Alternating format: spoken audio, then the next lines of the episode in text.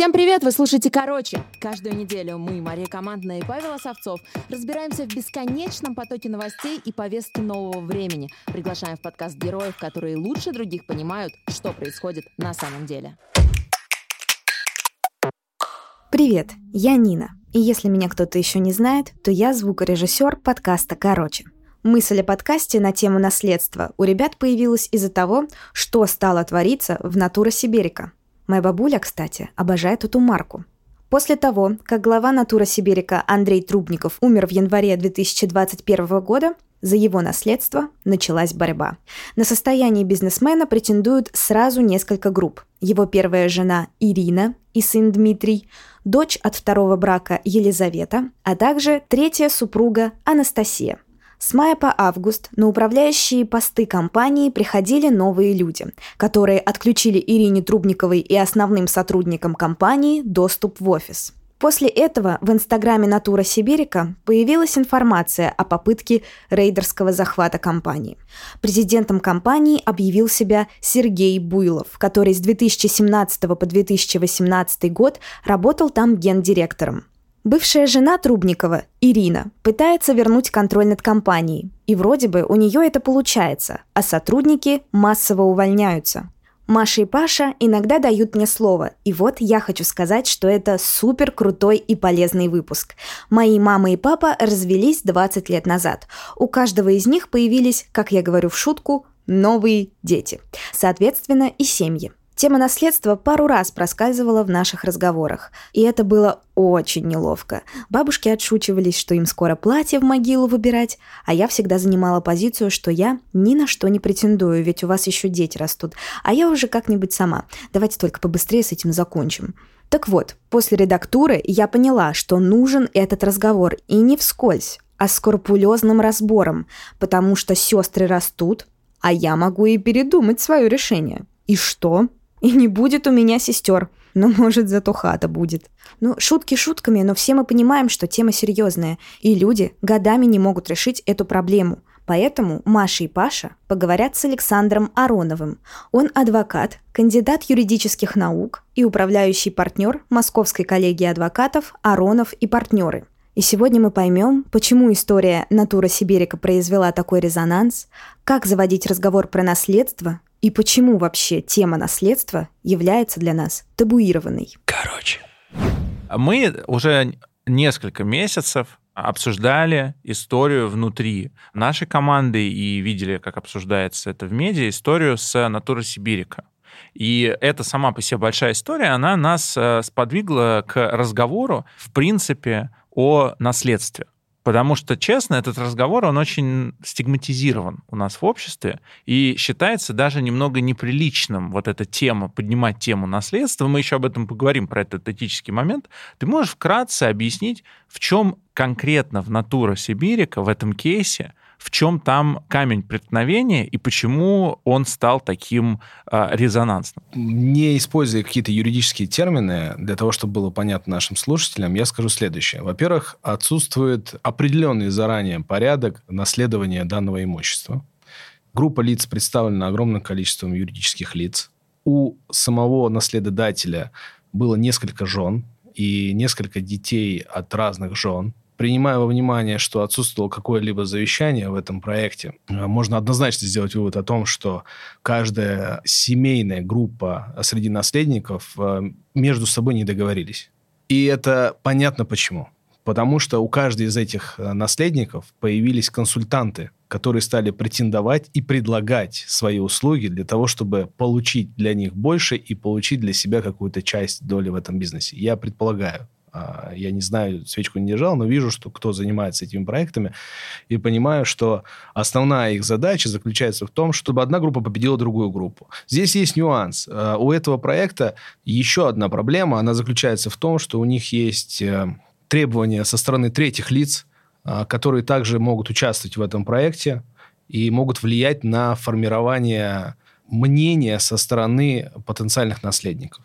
Нужно сказать следующее, что у наследников в первой очереди всегда равные права. Давай быстро расскажем, кто это все-таки такие наследники в первой очереди, если кто-то не знает. Мне кажется, все знают. Это жена, дети, нужно понимать еще, что есть э, обязательная доля и есть супружеская доля. То есть у супружеской доли это 50%, если никаким образом иным не урегулирован вопрос брачно-семейных отношений, то есть нет брачного договора и имущество как есть as is, то 50% это супружеская доля от всего имущества. И неважно, в каком из браков оно было нажито. Почему? Нет, это важно, потому что если ты расторг один брак, и у тебя истек срок для раздела этого имущества, то, соответственно, возникновение нового брака в таком случае у тебя порождает новое совместное имущество. То есть у тебя не может быть совместного имущества, нажитого в новом браке со старым а, супругом.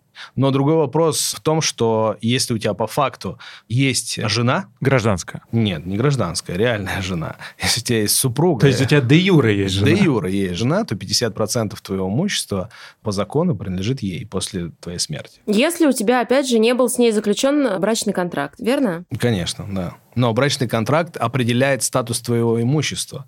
Либо может быть заключено соглашение о разделе этого имущества который тоже определяет. Да, на прошлой неделе стало известно, что магазины Natura Siberica, Organic Shop закрываются реально по всей стране. В четверг была информация о 80 закрытых магазинах. Как это в принципе возможно в 2021 году? Вот я не понимаю, у Трубникова что, не было завещания? Или он не думал о том, кто будет рулить его бизнесом после его возможной смерти? При этом я хочу сказать, что есть интервью, которое я читала. Трубников говорил, что компании после его смерти, Натуры Сиберика, он дает ей два года жизни. Получается, что его прогноз даже не сбылся, потому что Умер он в январе, сейчас сентябрь месяц, и фактически уже начался процесс развала компании. О чем думал наследодатель в данном случае, я сказать при жизни не могу. Я с ним не знаком. Почему так происходит, э, понятно, потому что есть корпоративный конфликт. Он ведется двумя противоборствующими сторонами, то, что мы знаем из СМИ. Мы знаем о том, что там назначен доверительный управляющий на управление активами. Доверительный управляющий назначен в отношении долей юридического лица – который, в свою очередь, выполняет функции участника общества и может назначить любого директора в данной организации. По всей видимости, тот конфликт, который мы видим, а, является причиной того, что в настоящее время бизнес осуществляться в розничных точках не может, и в связи с этим они закрываются. Но я считаю, что эта проблема на сегодняшний день не очень большая, то есть, как только будет установлен контроль, они заново откроют эти магазины. И здесь не в этом проблема. Здесь проблема в том, что мы не знаем, какова была истинная воля наследодателя, и мы видим, что отсутствие завещания и структурирования планирования своего наследования вызывает кучу разных претензий со стороны его потомков и разрушает его семью в целом вот это глобальная проблема, которая на сегодняшний день существует. То есть, если мы не будем думать о завтрашнем дне, не будем разговаривать с нашими детьми о том, что настанет тот день, когда мы умрем, и то имущество, которое у нас есть, которое мы создавали, как э, или компании, которую мы создавали, как растили, как еще одного ребенка, если нам безразлична и судьба э, этой компании, и мы потратили всю свою жизнь напрасно, тогда мы не будем планировать наследование, не будем э, выращивать преемников, давать возможность управлять активом при нашей жизни. И, в общем, все рассорятся в одну секунду. Ну, как написал э, один из наших слушателей в э, телеграм-канале, где мы анонсировали выпуск с тобой, ничто не разрушает так добрые отношения в семье, как собственность. Паш, это написала в наш э, телеграм-канал Моя твоя мама. мама. Внимание! Только для слушателей. Короче. Маш, ты можешь мне объяснить, как это возможно?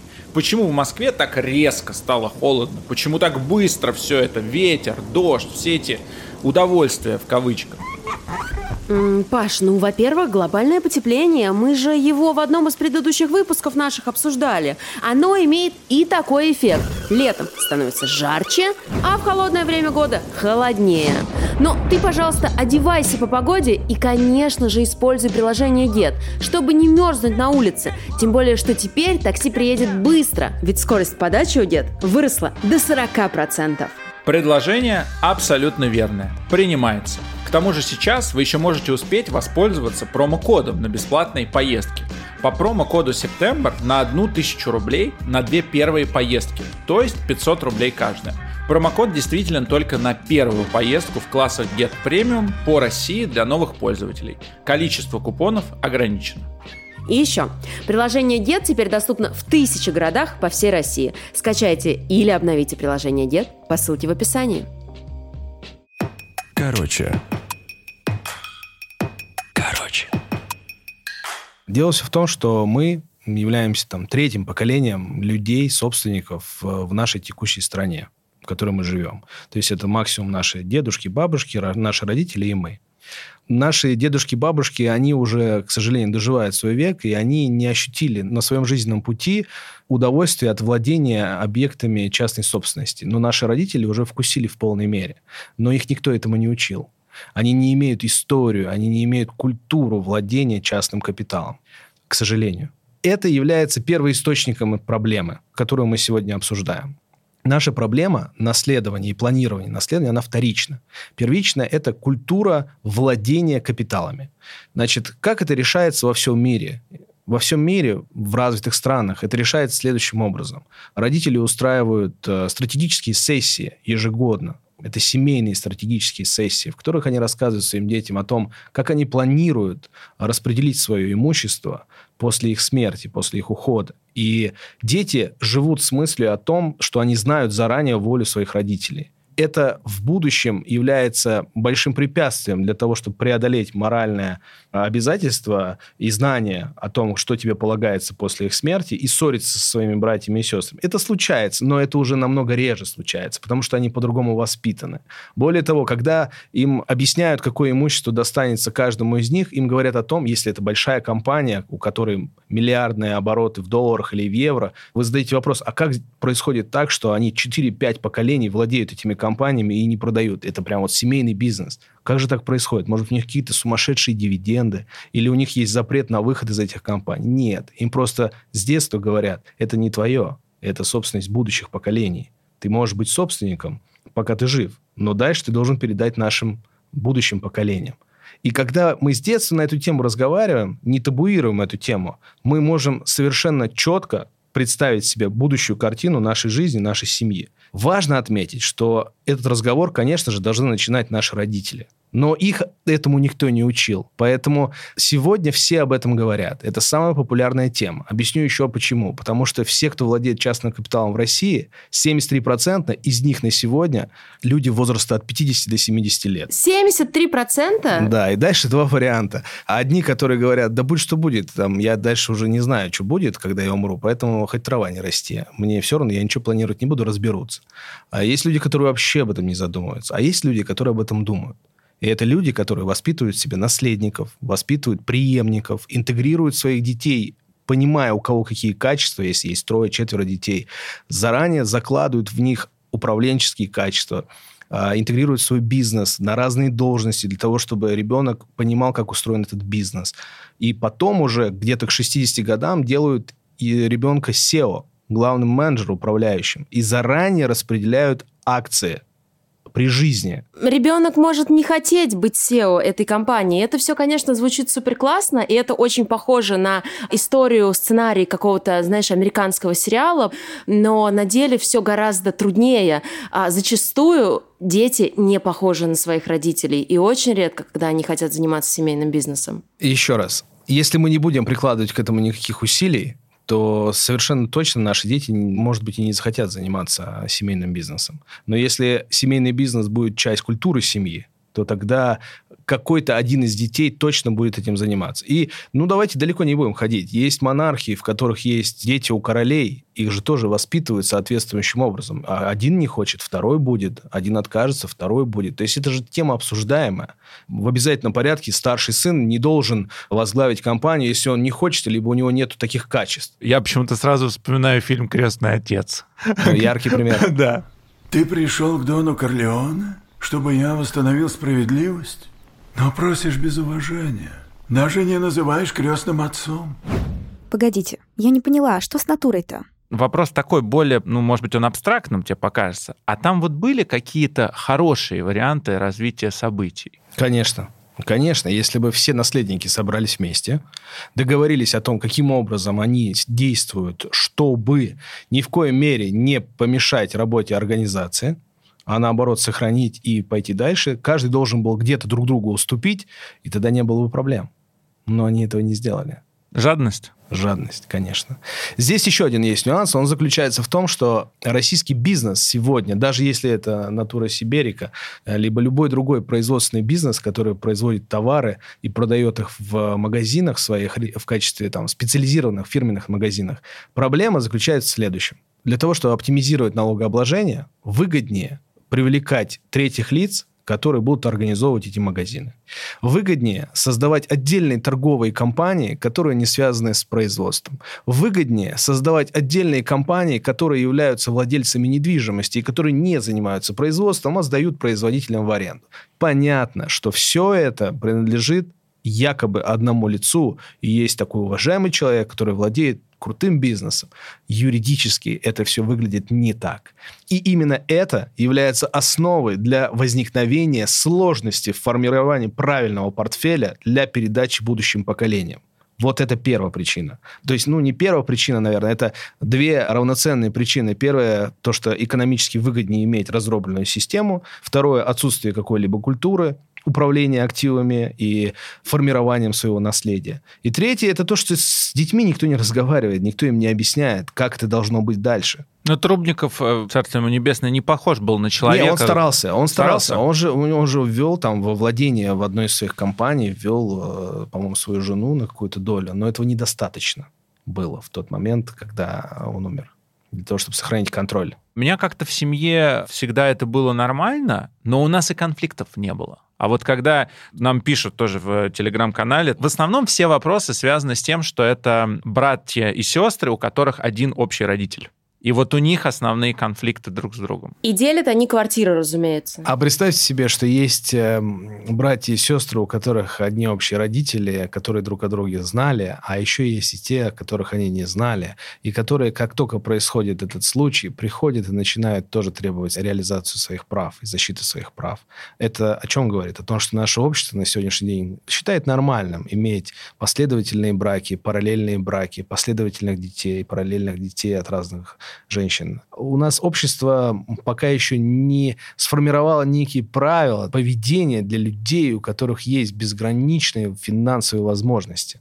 А почему в нашей стране культура владения так и не сформировалась? Все-таки уже 30 лет прошло со времени развала Советского Союза.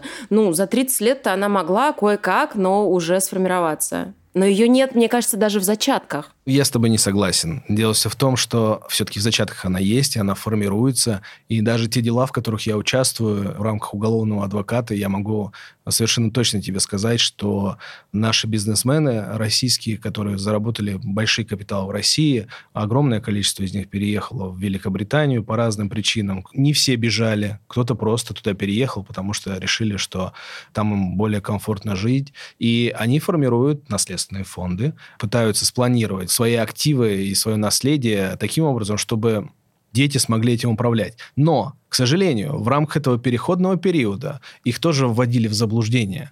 И не всегда получалось сделать такую форму, которая безупречно работает. Потому что опыта еще мало, кейсов в нашей жизни, в российской действительности было не очень много, но сейчас мы их наблюдаем огромное количество первое, а, людей, которые пытались что-то сформировать, но у них это не получилось по разным причинам. Второе, людей, которые пытаются понять, как правильно сформировать свое наследие, как правильно передать, в какой момент это сделать. Третий пункт – это, конечно же, люди, которые сделали это успешно. Мне вот кажется, что 30 лет – это вообще супер недостаточно для того, чтобы сформировать культуру наследования. Это же полтора поколения. Здесь должно пройти 10 поколений. Но у меня здесь другой вопрос – в Советском Союзе там была понятная система, где все принадлежало государству, все было национализировано. Но в Российской империи было не так.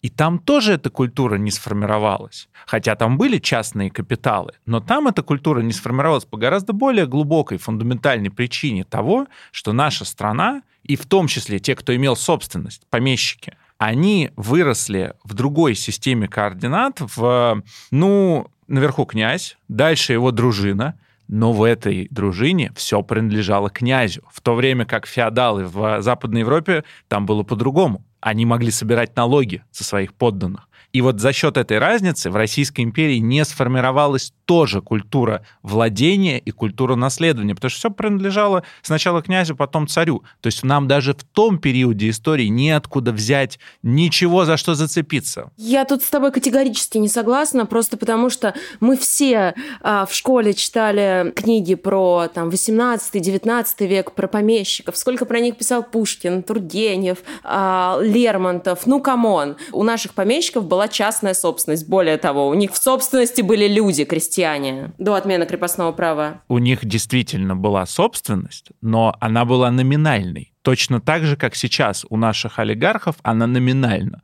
В любой момент ее могут забрать. Внутри человек это чувствует, он это понимает, что ты на самом деле владеешь на бумаге, захотят, заберут. И это было в России всегда, у нас такая культура государственная. К этому можно хорошо относиться, плохо. Так было всегда. В Европе другая традиция. Саша, а ты как считаешь, я не прав?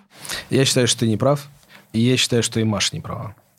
Вот и начался интересный разговор. У меня есть свое мнение по этому поводу мне кажется, достаточно сложно говорить сейчас вообще про Российскую империю и про культуру, которая была сформирована в рамках Российской империи. Не имеет никакого значения сейчас это, потому что на протяжении 70 лет те люди, которые имели какое-то отношение к Российской империи, уже умерли.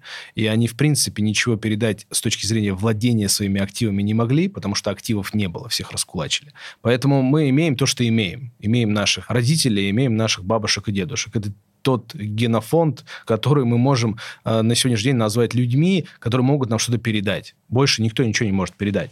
И объяснить, как это было, как это было в их жизни. И они все мечтали, на самом деле, жить в том доме, в котором они родились, и э, это было большим удовольствием. Вы помните эту историю, да? Я уверен, что у вас все ваши родители как бы рассказывали о том, что они хотели бы жить в тех домах, в которых они родились Да, изначально. кстати, у меня именно такая история, да. Да, это было нормально. Тогда они представить представить себе не могли, что у них могут быть совершенно другие условия для жизни. Мы недавно, кстати, обсуждали этот вопрос с моим э, родственником, он прилетал из Америки, и я ему говорю, слушай, а зачем ты так балуешь своих детей? Как тебя растили? У тебя была мотивация какая-то? Он говорит, ты знаешь, у меня было все, что я хотел.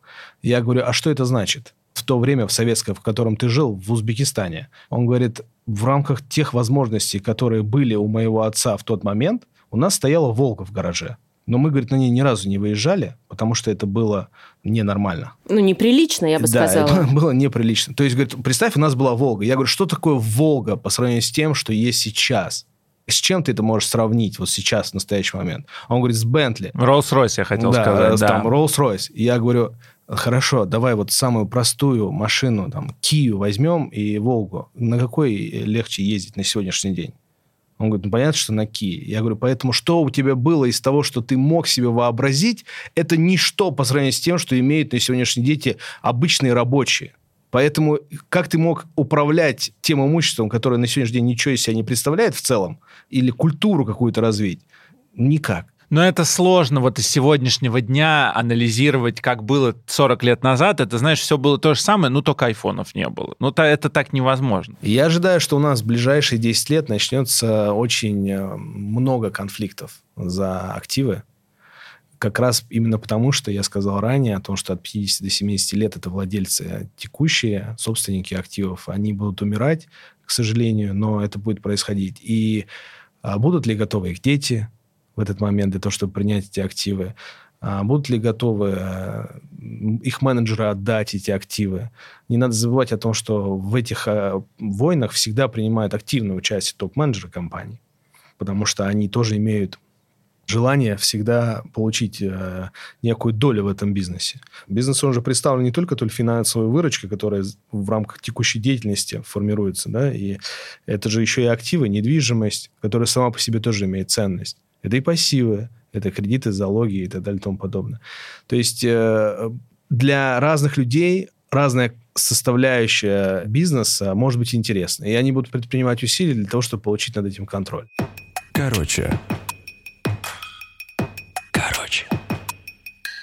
Подписывайтесь на наш подкаст в Яндекс Музыке, в Castbox, в Apple Podcast или в Google Podcast. Ставьте нам оценку и оставляйте комментарии. Еще у нас есть телеграм-канал, подкаст «Короче».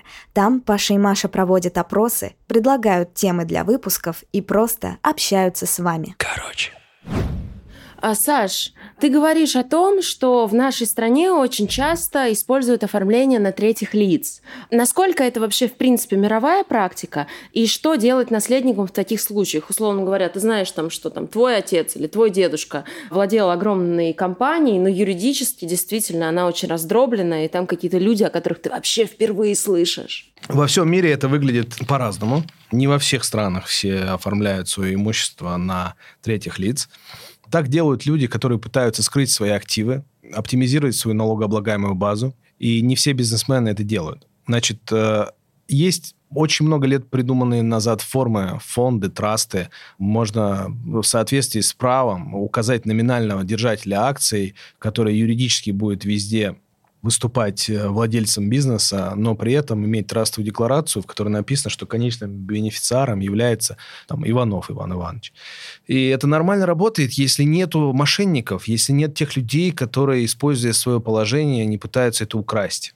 Такие случаи тоже есть, и их очень много. Поэтому для того, чтобы заниматься управлением своих активов таким образом, нужно обладать специальными знаниями, нужно знать язык, нужно знать правовую систему страны, в которой ты это создаешь. Конечно же, в нашей стране есть тоже нововведение, реформа у нас произошла некая, и придумали наследственные фонды. Но в отличие от европейских государств, у нас наследственные фонды, которые могут быть созданы только после смерти наследодателя.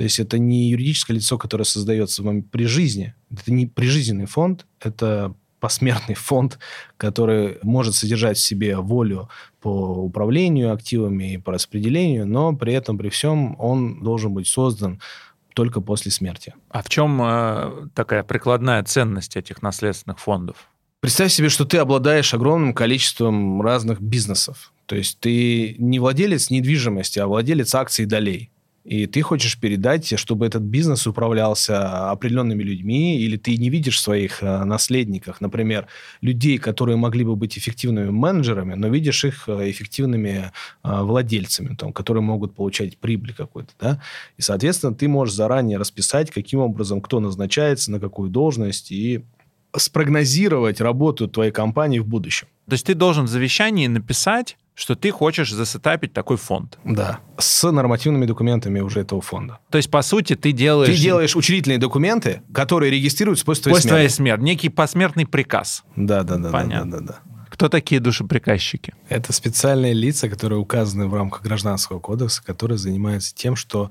управляют активом до момента передачи их наследникам. То есть распределитель? Да это какой-то особенный юридический статус, кто Нет. его назначает э, тот, кто умер. Да, его назначает тот, кто умер, указывает в рамках своего завещания, кто является душеприказчиком. Это адвокат или это Нет, может быть любой это человек? может быть любое лицо. М. Это лицо, которое на самом деле может быть и юридическим лицом.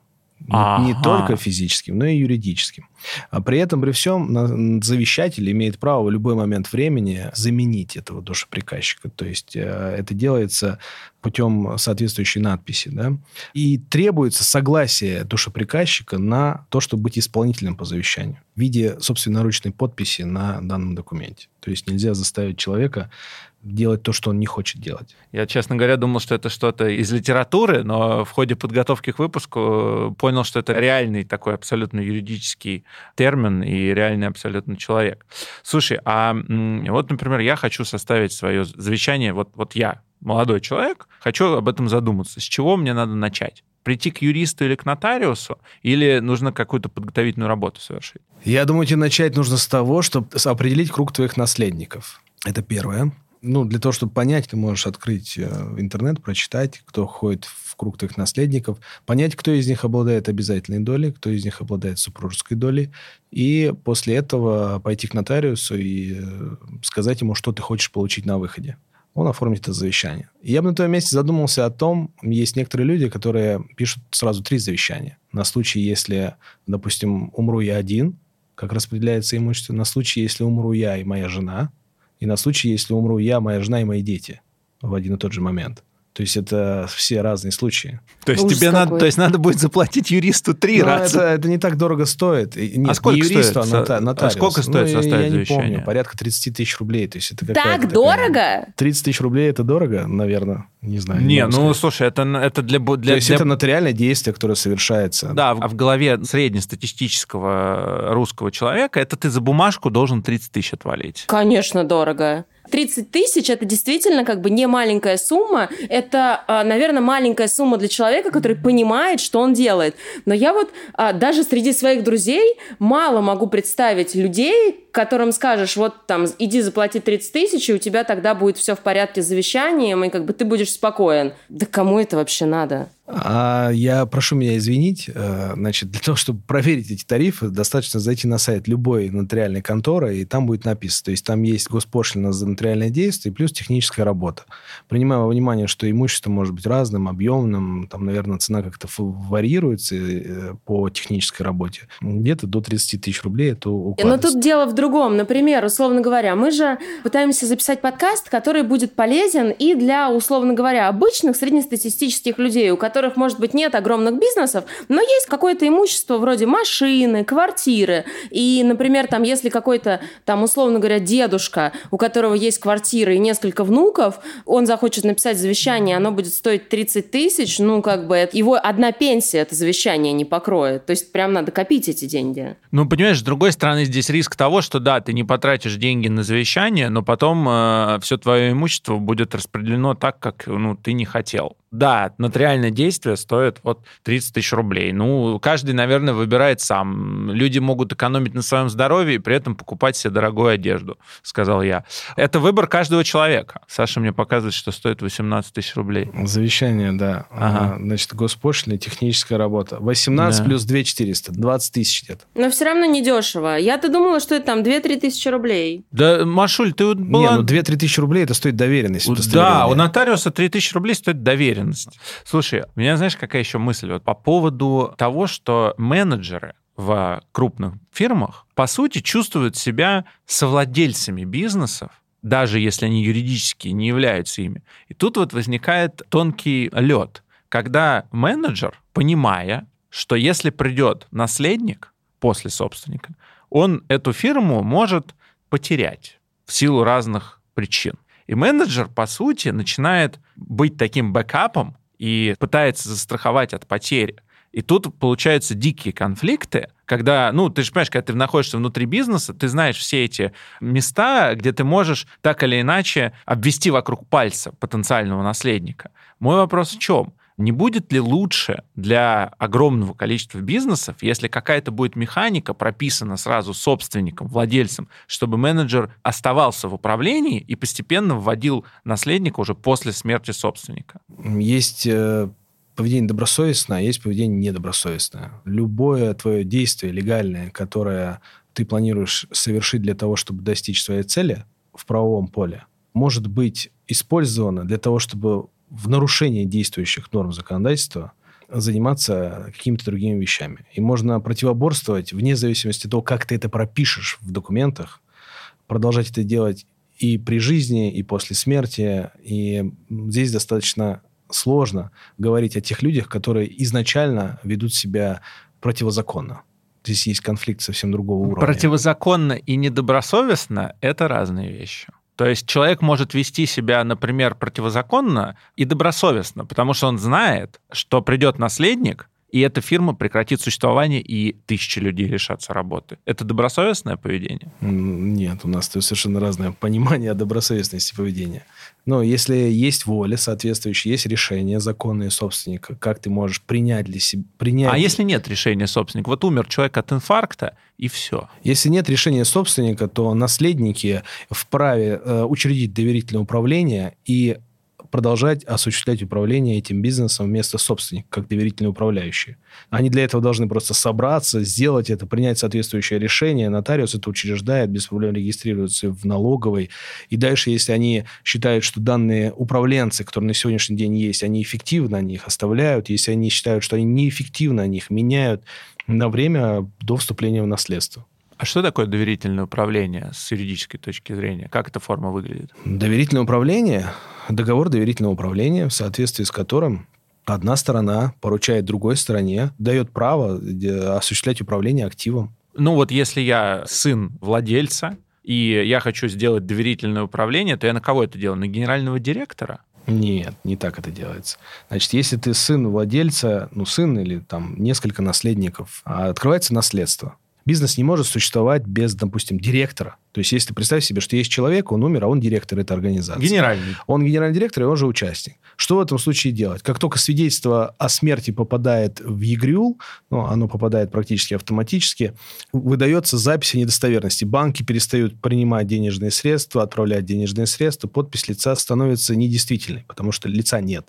Все доверенности автоматически прекращают свое действие в связи с тем, что лица нет. Что в этом случае делать? Для этого случая законодатель предусмотрел форму доверительного управления. Наследники собираются и учреждают доверительное управление. Нотариус это утверждает, принимают решение о том, кого назначить доверительным управляющим. Это может быть лицо из числа наследников, либо какое-то третье лицо, которое они назначают на должность доверительного управляющего долями в обществе как только он становится доверительным управляющим от имени наследников, он может иметь право сразу принять решение о назначении нового директора. И вот тут вопрос. А какой директор будет добросовестным, порядочным, честным? То есть это все отдается на откуп э, тому доверительному управляющему, которого назначили наследники. Наследники могут назначить себя и тем самым обезопасить себя. А бывали какие-нибудь случаи в твоей практике, или, может быть, ты о них слышал, когда не могли договориться о том, кто будет доверенным управляющим? Ну, вот э, это же натура Сибирика, это же их кейс. Они не могли именно об этом договориться? Ну, я так понимаю, что они все-таки договорились и назначили там какого-то доверительного управляющего, который в дальнейшем назначил директора, который их не устраивает. Угу. У меня много разных случаев, о которых я не могу рассказывать, исходя из закона об адвокатской тайне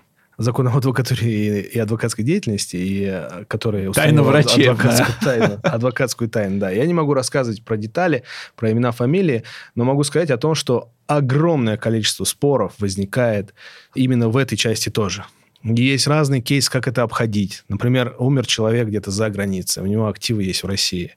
Свидетельства о смерти здесь, в России, не получают специально для того, чтобы компания работала до того момента, пока не наступит э, момент принятия наследства, потому что не могут договориться. А в этот самый момент какое-нибудь завещание оспаривается в какой-нибудь другой юрисдикции, и мы понимаем, что мы подаем документы здесь, в России, на открытие наследства как наследники, и указываем о том, что у нас есть завещание, но оно в настоящий момент находится в другой юрисдикции, где идет спор с наследниками из третьей юрисдикции.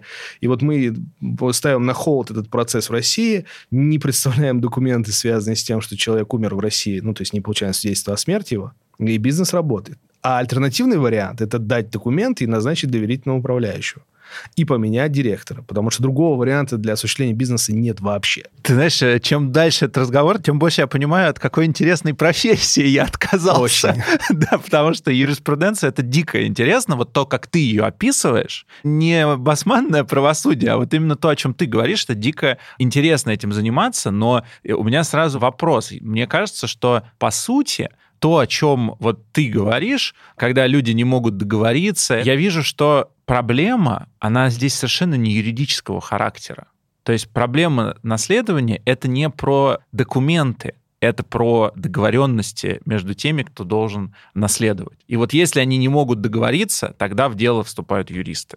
И так, и не так в целях оптимизации налогообложения и развития бизнеса, как у нас сейчас это принято говорить, структура бизнеса а, выглядит не в виде одной материнской компании и 10 дочерних компаний, где есть владельческая структура, где понятно, кто является участником либо акционером этой компании, который легко передать своим наследникам. И есть один топ-менеджер, который может назначать, грубо говоря, директоров в каждой дочке. А когда это 10-15 юридических лиц, в каждой из которых стоят разные владельцы, на которых ты сейчас думаешь, что у тебя есть понятийные договоренности, а когда ты умер, которые уже есть баланс, нет. которые mm-hmm. держат баланс. Но как только каждый из этих людей умирает, начинаются огромные У меня есть кейс, э, я могу про него рассказать, а, очень интересный. У меня есть клиент, которого я очень уважаю, и мы помогали там по, сначала не по семейному наследственному праву, помогали, значит, по другой отрасли права, защищали интересы компании. Сделали достаточно успешно, он меня пригласил и говорит, слушай, у меня есть еще один вопрос, я, если честно, не очень понимаю,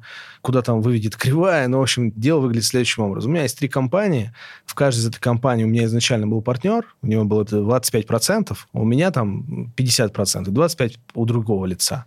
И ты знаешь, он решил разводиться, и в какой-то момент времени, это не холдинг, это три разные компании. А в какой-то момент времени он пришел ко мне и сказал, слушай, я сейчас буду разводиться, я не хочу с ней делить бизнес, не хочу за этот бизнес ей платить, и поэтому хочу выйти из бизнеса. Он говорит, нет проблем, он выходит из бизнеса следующим образом, то есть увеличивается доля в уставном капитале, и потом он пишет заявление на выход. То есть у него становится маленькая доля, он пишет заявление на выход. И вот когда меня пригласили, передо мной лежало три судебных акта. То есть по трем различным компаниям. По первой компании решение суда было в пользу моего доверителя, где все нормально. Второе решение суда было противоположное, абсолютно наоборот. И третье не решение, а еще определение об отложении в связи с тем, что теперь этот суд хочет дождаться, как э, кассация рассмотрит оба этих спора, потому что они идентичные.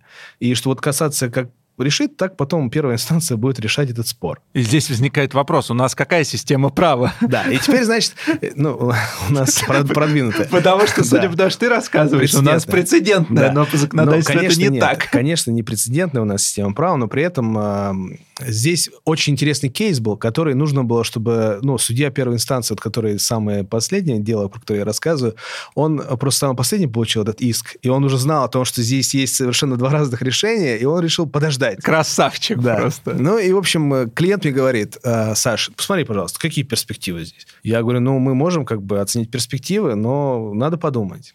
И, значит, мы взяли это в работу, оценили, и я понял, что здесь на самом деле и так, и так возможно. Там были, правда, некоторые нюансы, но неважно. И я пришел и говорю, слушайте, а почему с ней никто не разговаривает? Это же как бы сейчас она подала... С бывшей женой? Да. Он говорит, ну да, соберемся. Мы собрались. И вот его партнер говорит о том, что с ней невозможно разговаривать. Я три года с ней сужусь. Значит, э, вообще она полностью сумасшедшая. Она хочет там сумасшедших денег. Я говорю, сколько она хочет? Они называют там какую-то сумму. Я говорю, ну окей, можно я с ней встречусь? Они говорят, ну, пожалуйста, да, встретимся. Я встречаюсь.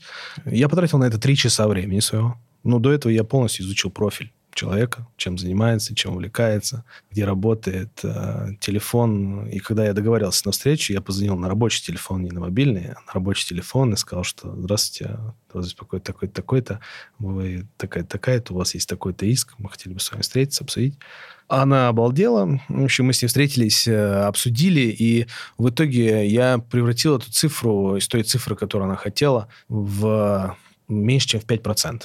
То есть вот она хотела некую сумму, а мы в итоге договорились на 5% с ней, когда я встал Вопрос разговора, видимо. Да, много разных вопросов. Семейные отношения всегда порождают эмоциональную неприязнь, все ожидания, которые могли бы присутствовать у человека, они разрушаются, а ту обиду, которую супруги другу причиняют.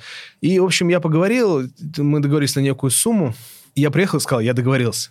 Она говорит, как так? Это же невозможно было. И мы считаем, что этот кейс, он как бы медиативный такой, да, то есть я выступил в данном случае медиатором, я ни с кем не воевал, никого не атаковал, я просто выслушал одну сторону, выслушал другую сторону и дал им некое решение. И к чему я это говорю? К тому, что в нашей стране, несмотря на то, что существует э, вот у тебя, например, восприятие, что у нас там все дела решенные, никакого правосудия нет. Это мы просто до записи подкаста обсуждали, да. чем юристы сейчас занимаются. Я тебе говорю о том, что мы сегодня занимаемся правом. И у нас есть новый инструмент, который называется медиация. А ну подождите, объясните для тех людей, которые не принимали участие в вашем разговоре до записи подкаста. What the hell is медиация? Объясните нам. До того, как начался наш эфир, мы разговаривали разговаривали с Пашей о том, что такое юридическая профессия сегодня.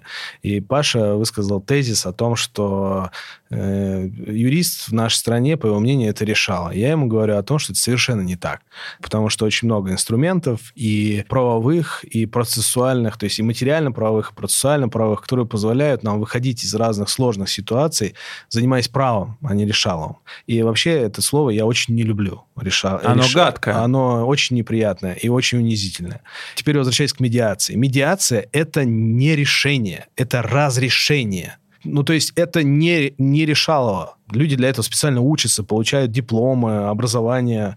Это же некий институт, который прям вот, ну, должен э, заработать, разгрузить суды, должен э, сэкономить людям денежные средства э, при разрешении споров и используют различные подходы, методики для того, чтобы выслушать одну сторону, вторую сторону, сказать о том, что, ребята, если вы будете продолжать придерживаться этой логики, то вы можете упереться в судебный акт вот такого содержания, который будет выгоден ни вам, ни вам. Потому что, например, владение активом 50 на 50 не дает возможности им управлять, потому что для того, чтобы принять решение о назначении директора, нужно, чтобы это было там определенное количество голосов. Паритет всегда порождает тупиковую ситуацию. Выход из тупиковой ситуации – это переговоры. Зачем их создавать, если можно активы поделить, например? Не делить доли в активах, а активы делить. Именно из этого принципа исходит и раздел имущества в целом, что изначально базовый принцип совместного имущества нажитого – это 50 на 50.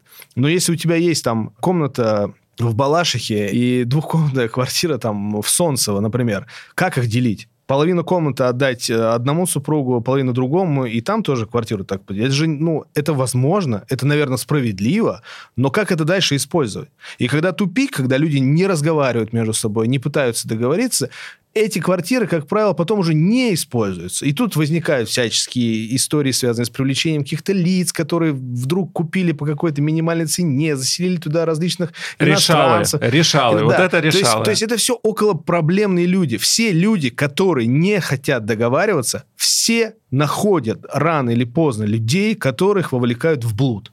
Блуд? В блуд. В блуд? Блуд. Блуд.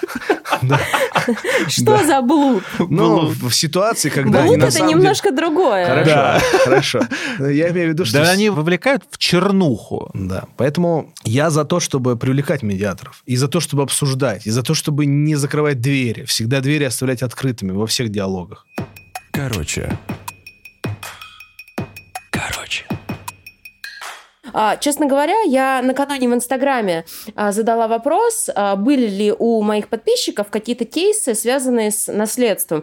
И вы не представляете, сколько ответов я получила. Оказалось, что даже мои близкие друзья судились против своих дальних родственников, и они об этом не говорят, потому что как-то стыдновато, но это очень частая практика. Вот что делать в таких случаях? Давай определимся с условиями задачи. По факту уже кто-то умер, и ты идешь э, вступать в наследство, правильно? Условно говоря, да. Но тут, значит, звонит э, какая-нибудь тетя из, я не знаю, Нового Уренгоя, э, звонит дядя из э, Нижнего Новгорода, выясняется, что есть еще какие-то внебрачные дети из Владивостока, и ты такой, ну блин, ну я же в этой квартире всю жизнь прожил, она моя так она вообще твоя или она все-таки принадлежит вот тому дяде из Нижнего Новгорода? Не, ну дяди и тетя там это не наследники первой очереди, мы, они там совершенно из других очередей. Не-не-не-не-не, я про другое. Если, например, а, дедушка, речь, например, идет о внуке,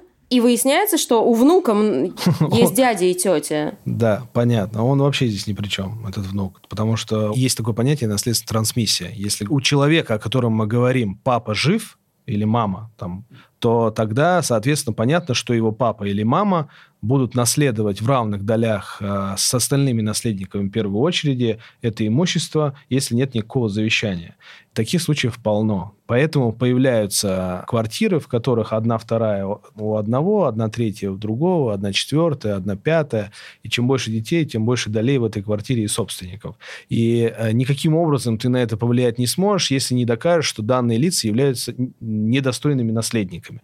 Ну, недостойным наследником э, есть определение в законе, кто является недостойным наследником. Достаточно сложно доказать, что данное лицо является недостойным наследником. Если человек просто не жил с наследником, наследодателем в одной квартире, это не является основанием того, что ты являешься недостойным наследником. Потому что в соответствии с законом ты являешься наследником первой очереди, не совершил преступления, не угрожал жизни и здоровью, там, ну, различные основания. И, и тут вот говорить о том, что я всю жизнь живу в этой квартире, а тут какой-то, значит, непонятный дядя.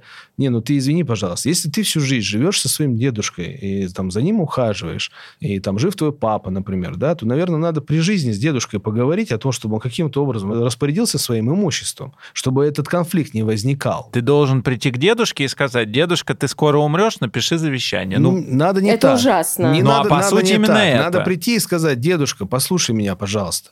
Ситуация следующая, что и я умру, и мои дети умрут, как бы это ни прискорбно не звучало.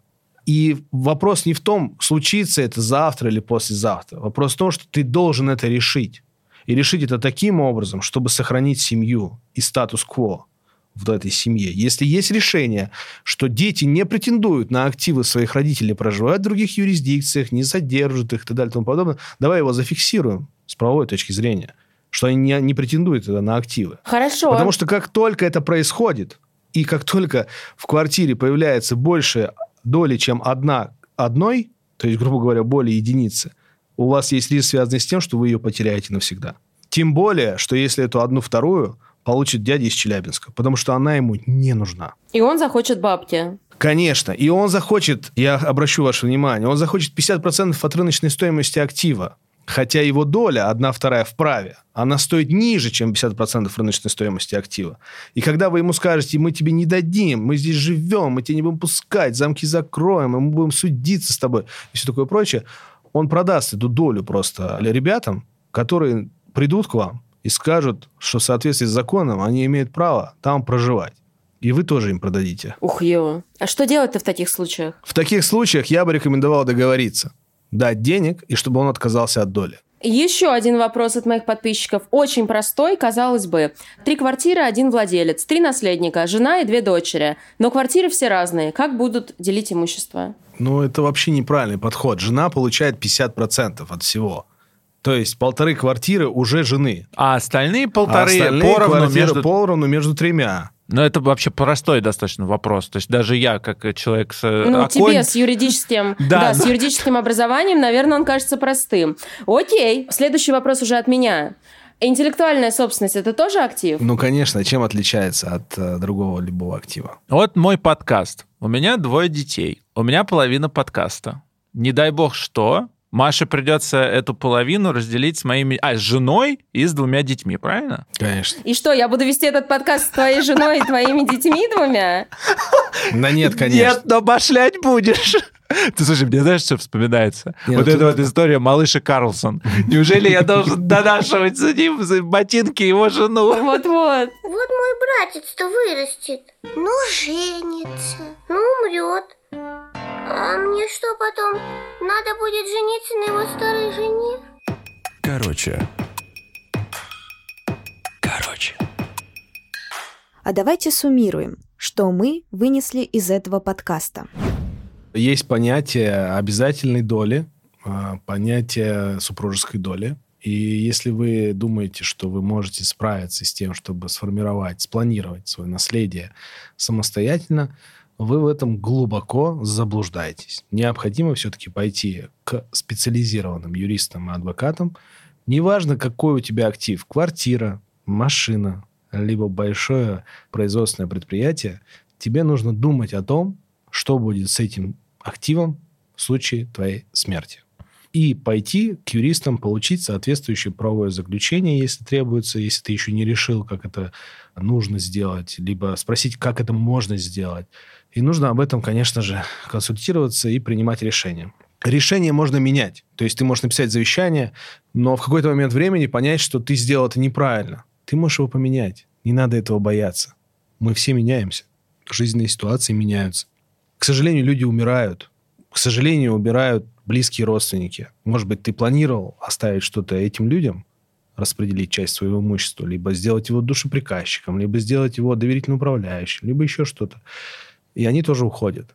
Либо они заболевают чем-то. И жизнь, она всегда корректирует. Поэтому нельзя забывать, что планирование, консультирование у правильных э, специалистов и изменения по, в соответствии с требованиями. Есть один большой нюанс в этой во всей ситуации. Вообще, я считаю, что распределять свое наследие нужно при жизни. И не нужно дожидаться какого-то момента для того, чтобы перерегистрировать часть своей квартиры или квартиру на своих детей, либо на свою жену, либо еще на кого-то, на кого ты решил. И также свой бизнес, если он у тебя работает без тебя. То есть, грубо говоря, если есть бизнес, в котором ты просто являешься акционером, ты можешь подумать о том, чтобы акции передать и сейчас, в настоящий момент, вне зависимости от того, что ты не собираешься умирать. Но э, люди в этом случае считают, что их выгонят из дома, что они останутся без жилья, что они будут больше не нужны своим детям. И это я вам говорю прямую речь. Что их жизнь закончится, что у них не будет никакой мотивации для у детей уважать родителей. Все образованные люди, наверное, понимают, что это полный бред. И тут мы возвращаемся к культуре. Тут мы возвращаемся к тому, как нужно воспитывать детей, что в них нужно вкладывать, где их нужно учить, чему их нужно учить. И требования к детям. Я, например, своих детей воспитываю требовательно. Я считаю, что они должны не только я им должен. То, что я должен, я все исполняю. Это некий договор социальный. И они мне должны, должны меня любить, должны меня слушать. Но они не должны. Они хотят это. Как ты можешь их заставить хотеть тебя слушать? Не могу заставить хотеть меня слушать. И любить. А, но хочу, чтобы они чувствовали ответственность передо мной. И для этого ты выстраиваешь с ними отношения таким образом, чтобы эта ответственность появлялась. Да. Наверное, а не стучишь говорю кулаком с ними, по столу. Говорю с ними. Говорю с ними. Объясняю. И другого способа нет. Конечно. Короче,